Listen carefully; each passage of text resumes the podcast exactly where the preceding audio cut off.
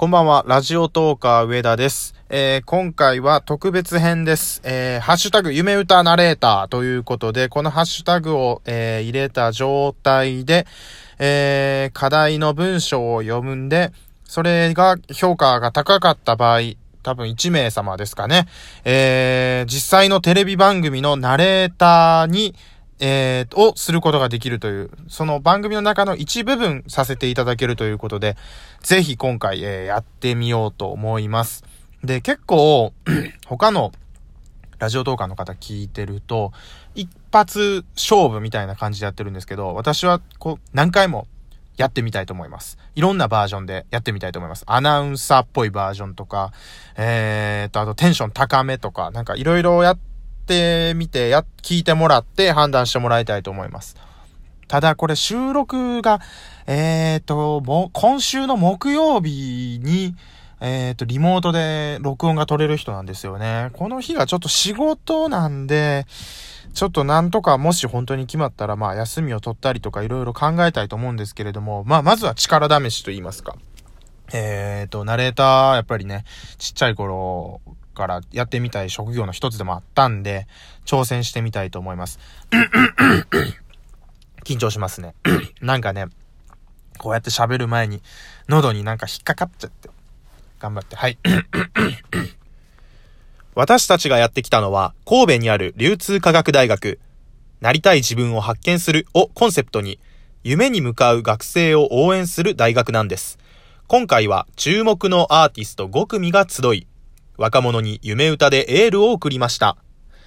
えー、ちょっとアナウンサーっぽいバージョンでやってみました。多分ね、正しいアクセントとかそういうのができてないんじゃないでしょうか。大学の時に放送部でね、なんかいろいろ習ったのちょっと忘れてますね。なんか平板読みとか、えーと、微濁音を使うとかいろいろあるんですよ。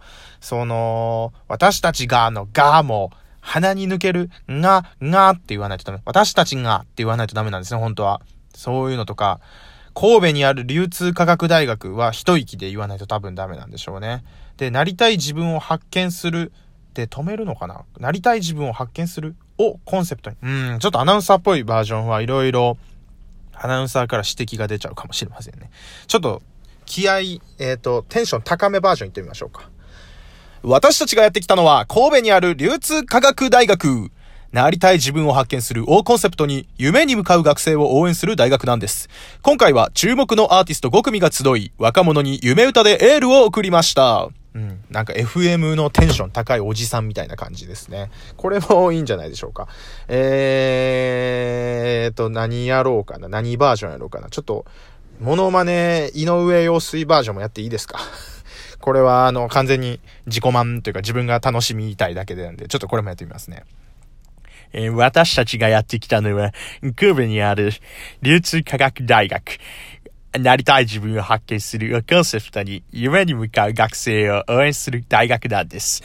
今回は、うん、次回のえー、間違えた。ちょっとダメだ。だだモノマネに集中しすぎて文章が読めなくなってる。うん、今回は注目のアーティスト5組が集い、若者に夢歌でエールを送りました。ごきげんよう。これダメだ。全然似てないな。歌うと似るんですけどね、私、井上陽水。探し物は何ですか？似てねえか。似てねえか。ダメか。夏が過ぎ、風あざみ。ちょ、これ、ハッシュタグ夢歌慣れた全然関係なくなっちゃってますね。ダメだな、これは。モノマネ、ハッシュタグモノマネになってしまいますね。うーんと、噛まずに、あと発音よくね、大きな声でもう一回やってみます。自分のこう思うままに、綺麗に聞き取ってもらえる。そして多分大事なのは、文章を綺麗に読むこと以上に、この、アーティスト、注目のアーティスト5組が若者にエールを送ったっていうことですよね。これが大事ですよね。流通科学大学で注目のアーティスト5組が若者に夢歌でエールを送った。これが一番大切な情報ですよね。ここをこうちょっと強調する感じで読んでみたいと思います。私たちがやってきたのは神戸にある流通科学大学。なりたい自分を発見するをコンセプトに夢に向かう学生を応援する大学なんです。今回は注目のアーティスト5組が集い、若者に夢歌でエールを送りました。うーん、エールが強えな。若者に夢歌でエールを、うん、なんかエールに強調が入りすぎて、夢歌。今回は、今回は注目のアーティスト5組が集い、若者に夢歌でエールを送りました。そうやね。夢歌が強い方がいいな。夢歌とアーティスト5組強めでいってみましょうか。私たちがやってきたのは神戸にある流通科学大学。なりたい自分を発見するをコンセプトに夢に向かう学生を応援する大学なんです。今回は注目のアーティスト5組が集い、若者に夢歌でエールを送りました。うーん、こんな感じかな。えー、どうですかね。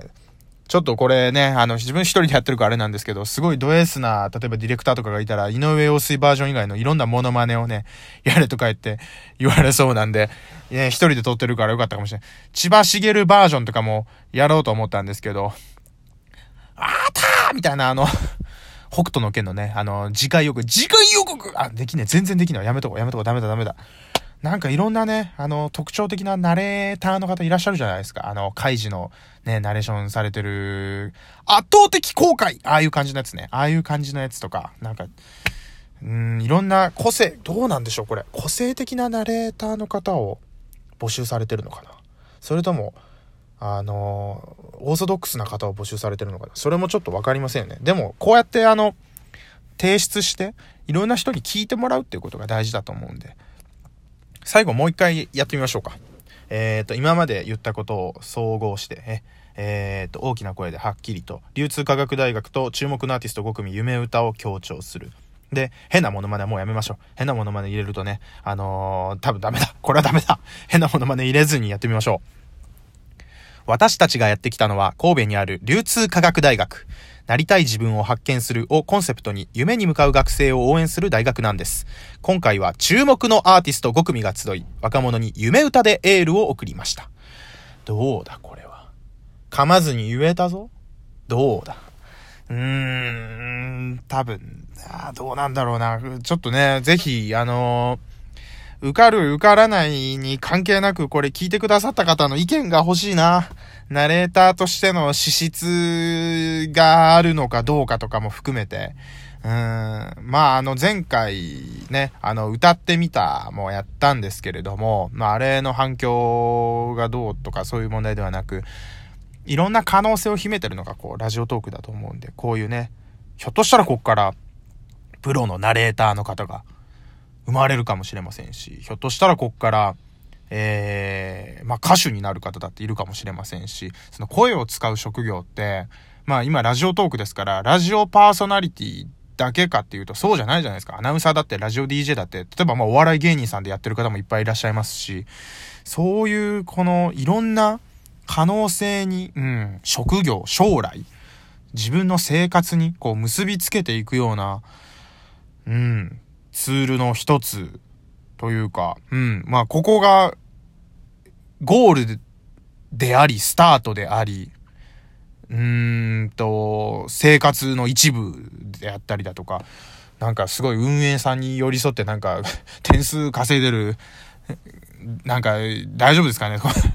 別にあのお金もらったりしてるわけじゃないですからね。あの、率直に思ってること言ってるだけです。あの、ずっとこうやって喋る場がね、欲しかったんで、あの、今水を得た魚ぐらいの感じで楽しく喋ってるんですけれども、まあ、あの、最初の方の放送でも言ったんですけど、こうやって、喋っていろんな人に聞いてもらうっていう場が少なかったんで、すごく楽しませてやらせていただいております。次回以降もまた聞いていただければと思います。今回は、えー、ハッシュタグ夢歌ナレーターということで、えー、実際に私のナレーションを聞いていただきました。